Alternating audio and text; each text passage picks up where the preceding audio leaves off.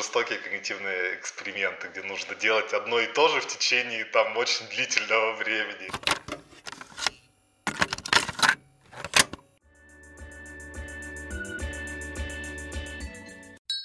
Нейрочай.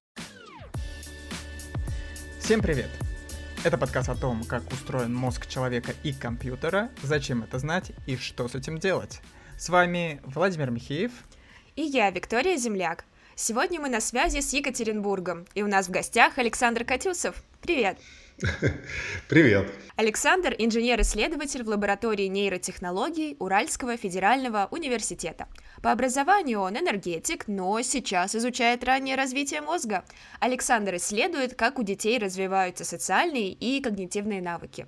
Все правильно? Ну, все-таки по образованию не только энергетик, но и психолог и психофизиолог. Ну и кроме того, да, сейчас... Да, по первому образованию энергетик, так корректней, спасибо. Да, сейчас как бы одно из направлений, а, я занимаюсь изучением как раз ранних социальных познавательных навыков, навыков, которые связаны с тем, как э, дети могут понимать других людей, как они могут с ними взаимодействовать, коммуницировать, ну и так далее. В общем, сегодня мы поговорим о таких вещах, как модель психического Fear of Mind, то есть как люди воспринимают и угадывают намерения окружающих.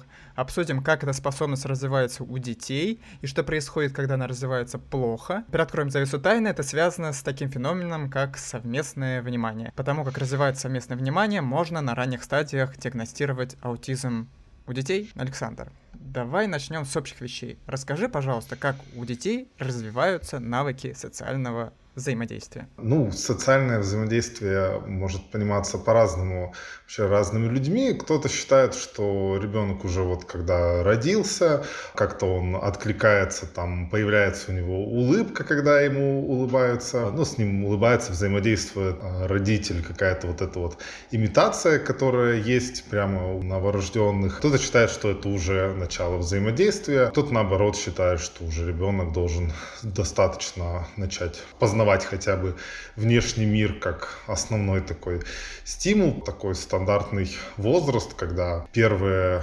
сигналы ребенок уже начинает подавать, это около ну, месяц, два месяца, когда вот появляется комплекс оживления, когда ребенок уже заметно начинает по-другому себя вести на появление взрослого рядом с ним, когда он там оживляется, начинает какие-то издавать дополнительные звуки. Это называется комплекс оживления, ты сказал? Да, да. Ну и дальше уже это как-то начинает дифференцироваться. К 5-6 месяцам уже начинает как-то распознавать людей отдельно, уже там начинает узнавать, кто ему там знакомые, родители свои, кто незнакомый, например. То есть разделять знакомых, незнакомых людей чуть попозже. Нету единого какого-то навыка, который вот там получил ачивку и все, и я могу теперь взаимодействовать с людьми, а до этого не мог. То есть нет, конечно, это куча-куча разных навыков, которые связаны вообще со способностью ребенка воспринимать мир, которые в итоге вот развиваются и приводят к тому, что у него появляются новые всякие интересные виды, что он может вообще с людьми взаимодействовать, потом и говорить, обманывать.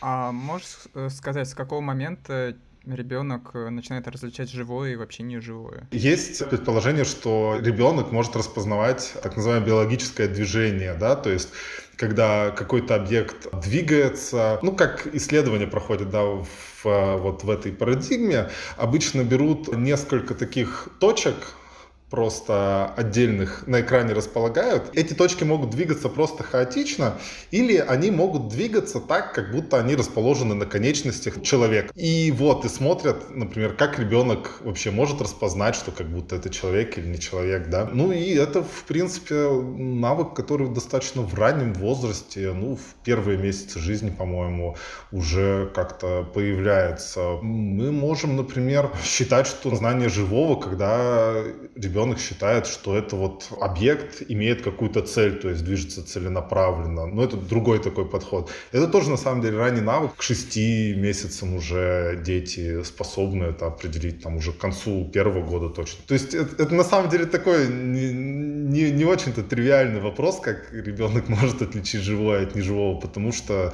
а как мы можем отличить живое от неживого? И мы иногда там смотрим на какую-то штуку и кажется, что она вот прямо, прям как живая. Ну вот ты сказал что-то про биологические движения. Угу. То есть Предполагается, что есть не биологические движения? По сути, в чем разница? Мы смотрим на экран, там двигаются точки. Но они могут двигаться просто так, а могут двигаться так, как будто вот это вот человек идет такой в темноте. Вот там, не знаю, 7-8 фонариков прилепили на него, и вот он вот такой вот идет, чисто этими фонариками светит. Распознается идущий человек, то да, то вот можно сказать, что человек распознает, ребенок распознает биологическое движение. В общем, получается, что с определенного возраста ребенок понимает, что что-то движется похожее как будто бы на живое, и что это что-то может иметь какую-то цель. Два разных даже, может быть, навыка, может быть, они связаны друг с другом, но вначале, наверное, не так сильно. То есть он может считать, что что-то имеет цель, он может считать, что что-то движется биологически, он может э, считать, например, что что-то выглядит как э, лицо человека, и есть, например, некоторые там авторы, которые считают, ну, что нервная система, наш мозг настроен так, чтобы воспринимать лицо человека. То есть, что мы уже рождаемся с этой способностью или с потенциалом развить эту способность? Может быть, вот именно рождаемся, что mm-hmm. у нас именно там настроено так некоторые эти пути, чтобы прямо лицо распознавать. Но это биологически действительно важная функция. Но это гипотеза, да? Я правильно понимаю? Точно неизвестно. Ну, это теория, которая подтверждается рядом исследований, показывающих, mm-hmm. что действительно дети предпочитают э, стимулы, похожие на лицо, чем какие-то, которые mm-hmm. случайные. Об этом мы чуть попозже поговорим поговорим. Uh-huh, uh-huh. А сейчас давай сконцентрируемся на таком вопросе. Вот э, дети развиваются, у них развивается навык социального взаимодействия, но Понятное дело, что не у всех детей он развивается одинаково. Можешь рассказать про аутизм, как вот такой случай, когда социальные навыки развиваются не самым лучшим образом? Много есть исследований, подтверждающих, что на хуже воспринимают они лицо как раз, то есть меньше внимания уделяют mm-hmm. лицам по сравнению с детьми нормативно развивающимися. Меньше, например, смотрят на глаза человека, когда он говорит, и, например, смотрят больше народ, что у них могут быть также там, в принципе, ну, меньшее предпочтение социальных объектов. Может быть, что, например, у них нарушено именно такой конструкт, который называется совместное внимание, то есть который связан с тем, насколько ребенок, насколько вообще человек может распределять свое внимание между вниманием другого человека и каким-то третьим объектом внешнего мира. Да, э, давай перед тем, как поговорить про совместное внимание, закрепим, что аутизм — это нарушение э, социального взаимодействия, которое характеризуется... Наверное, правильнее сказать расстройство аутистического спектра, да, да, да, чем конечно. аутизм которая характеризуется... Ну, аутистической триады, так называемой, недостаток социального взаимодействия, нарушенная коммуникация и еще один выделяет фактор ограниченность интересов или ограниченный репертуар поведения. То есть, когда ребенок, например, а, может делать только одно какое-то действие, то есть он на нем зацикливается, он, например, может там раскладывать кубики в ряд, раскладывать как-то игрушки в ряд или делать одно и то же какую-то игру там и заниматься ну, часами, например. Так, то есть я правильно понимаю, ребенок развивается, его социальные навыки развиваются в том числе, развиваются, развиваются, и на каком-то этапе развитие нарушается. И, не знаю, по этому факту мы можем сделать вывод, что у ребенка развивается аутизм. Или это аутизм развивается, потому что у ребенка нарушаются социальные навыки, или наоборот. В основе, скорее всего, лежит какое-то другое функционирование мозга, то есть нарушенное немножечко, измененное, по крайней мере, функционирование мозга по сравнению с теми, кто развивается вот с нормативным когнитивным развитием. И оно вот отражается в том, что социальные навыки, даже вот как раз, они не то, что в какой-то момент нарушаются, просто мы в какой-то момент можем хорошо заметить, что они уже нарушены. Ну, может быть, не нарушены, может просто отличаются как бы вот от э, такого от нормативного развития. От стандартного, да. Да, да, да, да, да. И но именно их отличия мы можем уже очень рано заметить. То есть, ну, может быть, некоторые исследования показывают, что это чуть ли не на первых месяцах жизни. Про аутизм более-менее понятно. Теперь давай перейдем, собственно, к совместному вниманию. Да, которым ты уже упомянул. Это как раз феномен, который ты изучаешь. Расскажи нам, пожалуйста, что же это такое и при чем здесь социальные навыки, о которых мы рассуждаем. Это такой как бы навык, психологический такой механизм, который позволяет нам не просто свое внимание как-то переключать с объекта на объект или не просто как бы, ну, с человеком на человека смотреть как-то вот просто ему что-нибудь говоря, взаимодействие, но еще и распределять как бы свое внимание на человека и на какой-то внешний объект, еще один как бы объект. И, кроме того, он позволяет нам тоже определить, что человек, например, смотрит на какой-то другой объект, тоже на него, например, посмотреть. Ну, условно говоря, если бы я вот сидел сейчас с вами в одном помещении и сказал, о, смотрите, что это там за окном происходит, и вы такие, ого, что это интересно, как бы.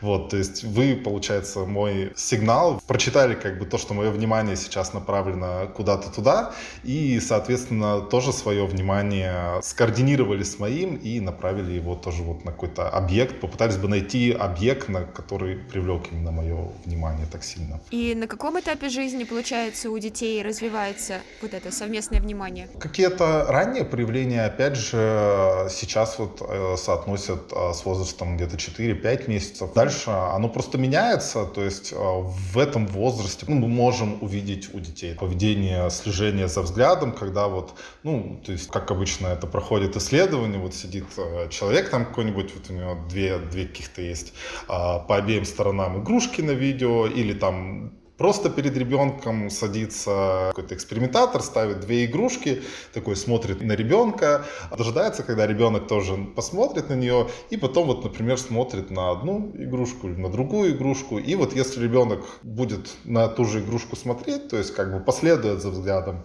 экспериментатора, то он уже показывает вот первые эти навыки. Это такой очень интересный, важный навык, потому что он как бы позволяет связывать как бы внутреннее состояние другого человека, да, ну вот внимание его, и какой-то объект, что-то во внешнем мире, и внутреннее состояние ребенка, например. То есть он как бы начинает учиться координировать свое внутреннее состояние с внутренним состоянием других.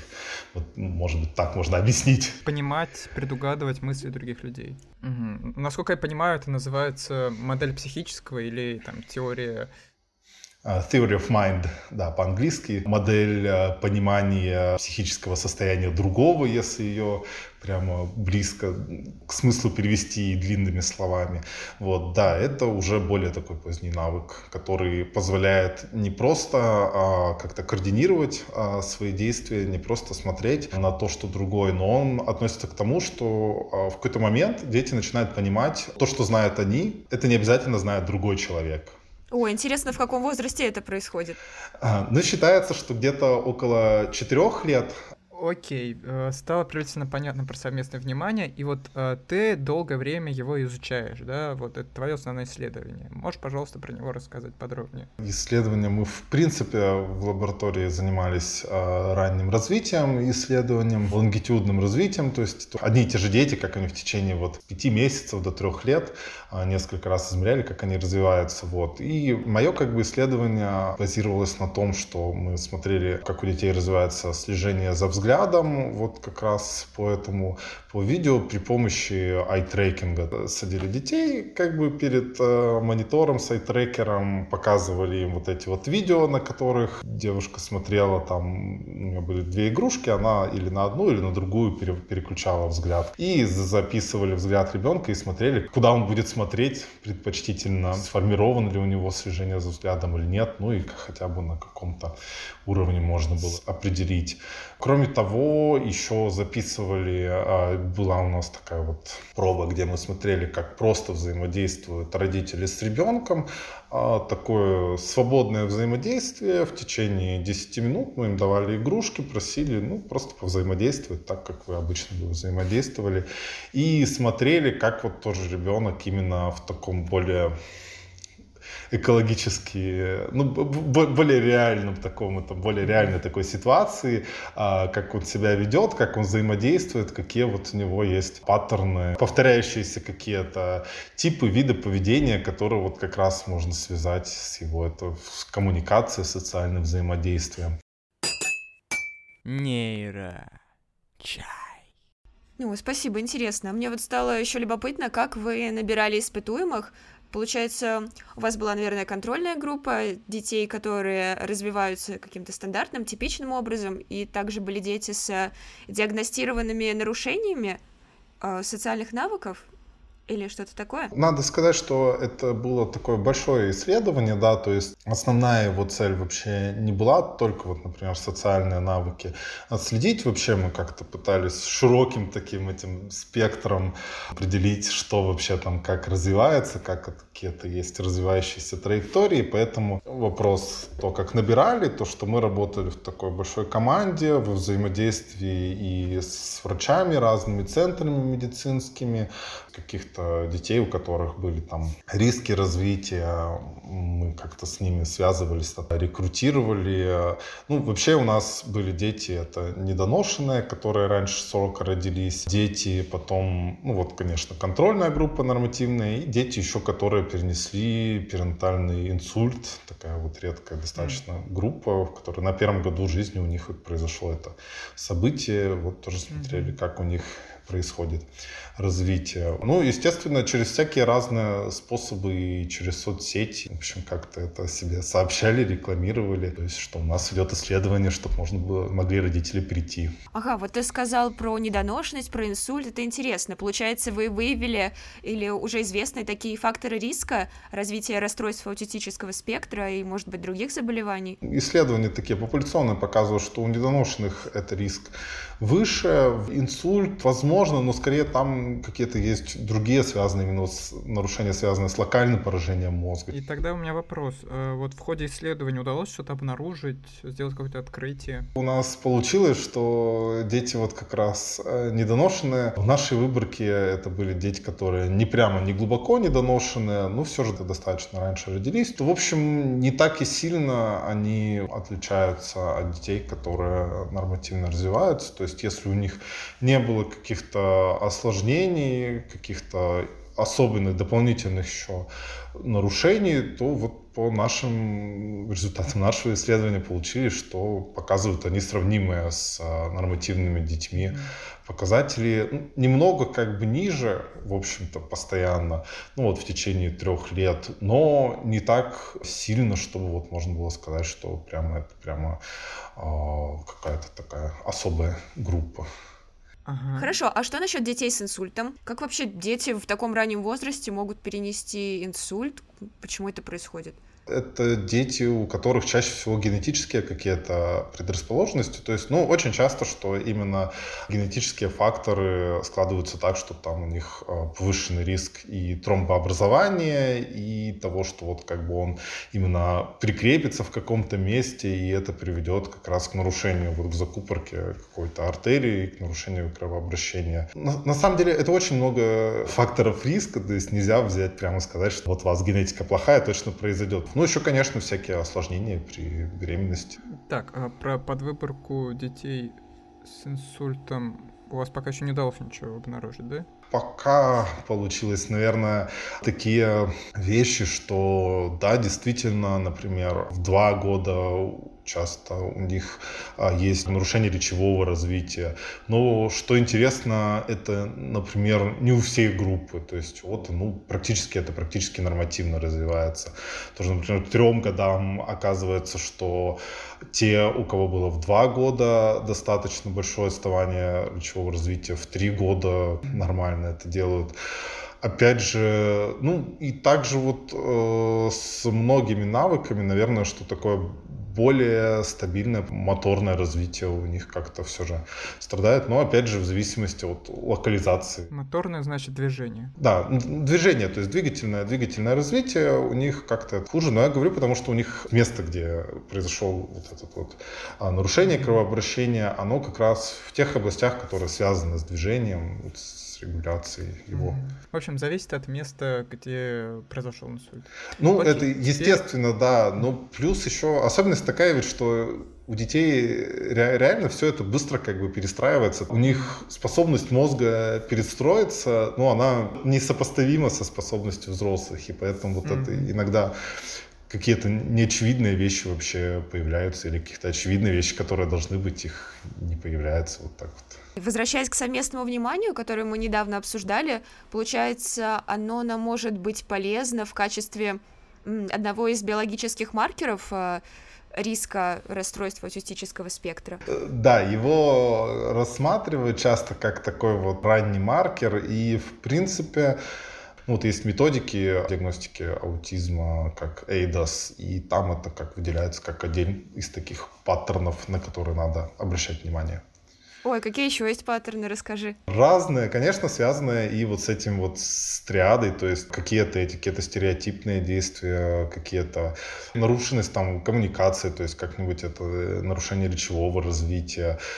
Ну вот можешь сконцентрироваться на, допустим, тех способов диагностики, которые основаны на трекинге? На трекинге я, честно, вот э, не могу сказать, что именно диагностика какая-то медицинская, там, клиническая, да, а, проводится при помощи айтрекера. Ну, может быть, просто проблема в том, что еще не создано какой-то вот такой вот стандартизованной прямо методики, чтобы ее можно было уже просто человеку, который смог запустить айтрекер, посадить ребенка, вот он как бы ее провел, ему выдались результаты и все. Ну, хочется понимать, насколько это перспективно, то есть э, есть ли у медицины нужда в э, инструменте, который мог бы стать, например, айтрекинг, или такие расстройства уже диагностируются достаточно рано и достаточно эффективно?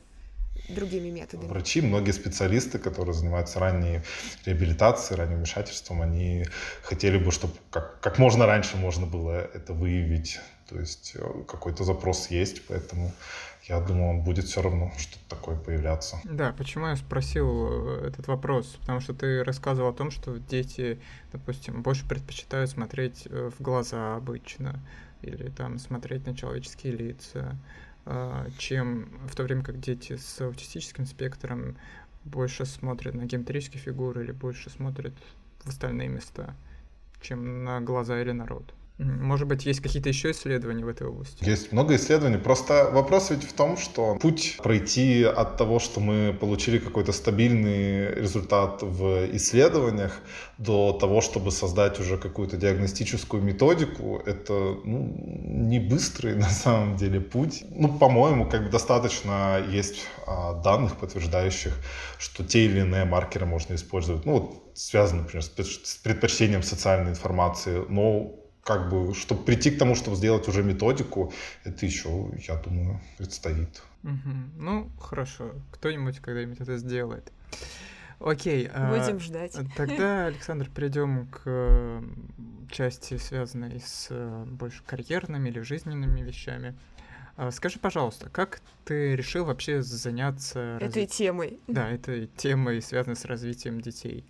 И вообще, как ты стал заниматься психофизиологией, если ты по первому образованию энергетик? Ну, мне интересно была на самом деле эта тема всегда, то есть то, как человек вообще познает мир, суть какая у человека вообще есть. Это же, опять же, когда ты не учишься, когда ты просто какие-то э, находишь книги. Наверное, первая книга 90-го, что ли, года выпуска э, называлась Ой, «Сумерки богов», что ли. Там, в общем, сборник был таких... У меня есть этот сборник. Да, он, да, да, да, да, да. То есть, я думаю, он классный. Да, сборник такой атеистических э, текстов, но на самом деле, чтобы показать, что вообще вот какая вот бывает философия, какая, как не ну вот, э, это сборник, э, в который были э, авторы Ницше, Фрейд, Фром, Камю и Жан-Поль Сартер. Ой-ой, джентльменский набор. Да, да, да, да, да. Читал ее, все, все нравились. Ну вот, показалось, что читал, что-то стало интересно, пошел на психологию, вот. По психологии тебя захватило? Захватило вообще.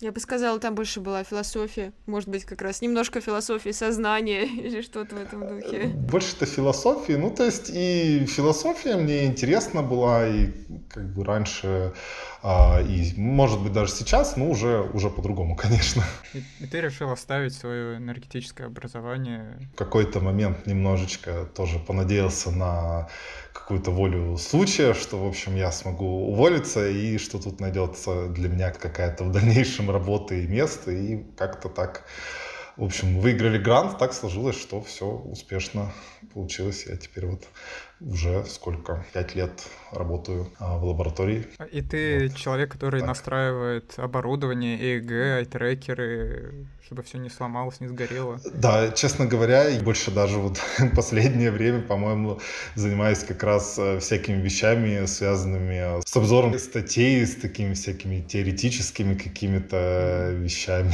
с подбором теорий, может быть. На самом деле, работа в лаборатории тут такая она, чем, мне кажется, интересна тем, что ты занимаешься более-менее всем. То какая-нибудь задача, реально нужно собрать оборудование, как-то его настроить, там эксперимент, нужно обработать данные, нужно и людей найти. Тема про развитие детей, она тебя волновала или просто так сложилось, что ты оказался в ситуации, что твой научный руководитель занимается этой темой, и ты такой, да, я тоже теперь буду этим заниматься? Честно... Не как будто это что-то плохое, так часто бывает. Нормальная как бы тема, что говорит научный руководитель, то и делаешь, потом уже понимаешь, к чему это вообще было. Как бы я когда поступал, я такой думал, что мне вообще интересно, и решил, что мне интересно, наверное, вот психофизиология и развитие детей. Ну вот, причем как-то так, в общем, то есть когда только поступал на вечернее, второе высшее, и, собственно, через это, через три года я начал заниматься психофизиологией и развитием детей. Такое вот как бы пророчество сделал себе. Окей, okay. а вот эм, ты был инженером, теперь ты психофизиолог. Скажи, пожалуйста, что тебе нравилось в работе инженером и что нравится в работе психофизиологом? Я начну с конца. В работе психофизиолога, честно, вот если глобально, мне нравится то, что я могу как-то познавать человека, вообще познавать, узнавать постоянно, сам даже создавать э, немножечко, немножечко этого знания о том, как человек устроен и о том, как вот именно человек, можно сказать, связан со всей остальной, что ли, природой. Это и, и биологические процессы, и... Да, в общем, познавать суть да, да, да, Суть именно человека. так. В работе инженера, ну, наверное, на самом деле там две было классных вещи. Во-первых, то, что ты мог просто сидеть э, в наушниках и чертить там, чертить, как бы заниматься такой особой ненапряженной работой, в общем, когда тебя никто не трогает. Но это прикольно какое-то время, а когда ты в основном этим занимаешься, это, в общем, не очень-то прикольно. Второе, это то, что можно было побывать на всяких предприятиях, объектах, в общем, заводах. Это любопытно. Везде есть свои плюсы, что не говори. Ну, тут ты познаешь суть, а тут ты побывал на Да ладно, это тоже интересно. Я не, что, это еще что интереснее, надо еще подумать. Каждому, я думаю, что-то вот больше нравится. То есть кто-то вообще не любит вот теории. О, вообще, это ужас какой. Дайте мне что-нибудь сделать уже вот конкретное, как бы я буду этим заниматься. Я думаю, зависит от человека, конечно. Я нашел себя больше вот здесь. Все правильно. Кому что нравится, каждому по заслугам заслугам. А возвращаясь к твоей работе в лаборатории, расскажи, пожалуйста, какие трудности возникают при работе с детьми? Наверняка это совсем не то же самое, что и со взрослыми. Самом деле, работа вот с маленькими детьми, это тоже работа со взрослыми, просто работа еще с родителями их. Это даже трехлетние дети самостоятельно в лабораторию не приходят и как-то не говорят, что мы хотим поучаствовать в исследовании. Ну, то есть нужно быть как бы корректным и честным, ну, донести именно правильные факты какие-то. С детьми, конечно, куча проблем, особенно вот когда мы делали тот же айтрекинг. Это, казалось бы, айтрекер, ты сел и такой смотришь на картинки, но так как он уже должен настроиться, для детей это не так просто, чтобы он сел и сидел, смотрел в монитор. Кроме того, что, во-первых, там в 5 месяцев, например, вообще далеко не все дети в принципе сидят. То есть их как-то нужно так расположить, как-то вот нужно вот так вот монитор как бы там на кронштейне мы потом делали расположить, чтобы они вообще это нормально получилась эта запись. И на самом деле очень много не получается. А плюс нужно сделать, что когда ребенок уже начал ходить, чтобы он не начал просто пытаться повзаимодействовать с монитором как с предметом, чтобы он просто не Сбежать. стал. И иногда просто дети такие сидят, сидят и такие, ну вот уже даже там в 14 месяцев или 2 года, например, сидели, такие слазят, такие, все, я пошел. Когда обычно ребенок говорит так конкретно уже, то там уже понятно, что он знает, что он хочет, и уже с этим ничего не сделать. Да, ваши желания явно не совпадают. Ну, то есть он такой, все, ты понимаешь, что да, все на сегодня мы закончили пытаться как-то его уговорить, как-то приманить чем-нибудь, э, сказать, смотри, там сейчас что будет. Он сидит, смотрит, смотрит, как бы, пока он не поймет, что там ничего не будет такого, что вот он представляет, ты можешь что-то успеть сделать. Всеми разными способами, правдами и неправдами как-то пытались их усадить. Нейро-чай. В общем, не просто, а с более формальной точки зрения, нужно ли проходить какие-то дополнительные этические комиссии для работы с детьми? Ну, конечно, конечно, у нас этическая комиссия, все это исследование было подтверждено, и мы подписывали родители информированное согласие, то есть рассказывали о всем исследовании. Это все было добровольно, как бы в любой момент можно было закончить, то есть если казалось, что что-то не так идет. Мы, конечно, выстраивали само исследование тоже так, чтобы чтобы и родителям это было полезно, то есть давали а, обратную связь по тому, как ребенок развивается, по тому, как у него вот, ну, разные психические сферы, как они у него развиты, подстраивались как-то под родителей, если они не могли, ну, это подстраивались под ребенка, то есть если ребенок, было видно, что он ну, вот не может все сделать, например, то, что даже мы хотели бы, приходилось отпускать. На самом деле я представляю, как это должно быть сложно, потому что даже я, когда проходила айтрекер на эксперименты, сидишь там 40 минут, я всегда начинаю засыпать примерно на середине. Мне супер сложно держать открытыми глаза. Я вроде как взрослый, такой серьезный, ответственный человек, а тут дети. Я не представляю, как они с этим справляются. Ну, еще дети, наверное, свободно сидят, им не нужно сидеть с зажатым подбородком. Там в любом случае темно. Все, у меня уже рефлекс. Э, это просто, это просто ты проходил жестокие когнитивные эксперименты, где нужно делать одно и то же в течение там очень длительного времени. Это да, это тяжело часа стрелять глазками. Да, это, это жестоко. С детьми, конечно, мы такого не делали, то есть там все эти пробы, они были адаптированы на, ну, на очень короткое время, то есть айтрекер мы записывали, в сумме там получалось где-то ну, минут 8, в общем. Плюс писали еще ЭЭГ, ну, ЭЭГ тоже получалось как бы максимум где-то 15-16 минут. Естественно, это не такие вещи, как со взрослыми. Вот. Теперь Спасибо мы... тебе за рассказ. Да, да. Теперь мы потихоньку потихонечку переходим к финальной части нашего подкаста, наша традиционная рубрика «Нейрофейлы». А, напоминаю, зачем мы ее рассказываем. Дело в том, что ученые со стороны кажутся какими-то небожителями, у которых вот они приходят в лабораторию, нажимают на кнопку и сразу научные открытия идут прям как, как из принтера. А, но все на самом деле немножечко по-другому, все не так просто, и вот мы хотим, чтобы ученые сами рассказывали о том, что с ними происходит. Вот, Александр, расскажи, пожалуйста, о каком-нибудь своем нейрофейле. Да, что-то не получилось, данные потерялись. 10 детей сбежали из лаборатории одновременно. Все вообще, данные терялись, э, гипотезы не подтверждались. Как-то раз, короче, мы писали вот электроэнцефалографию, записали что-то там человек 16, а потом оказалось, что что-то, в общем, в мозгу переключилось, эти шлемы ЭЭГ неправильно надевали на испытуемых и все потеряли, короче. Задом наперед, да.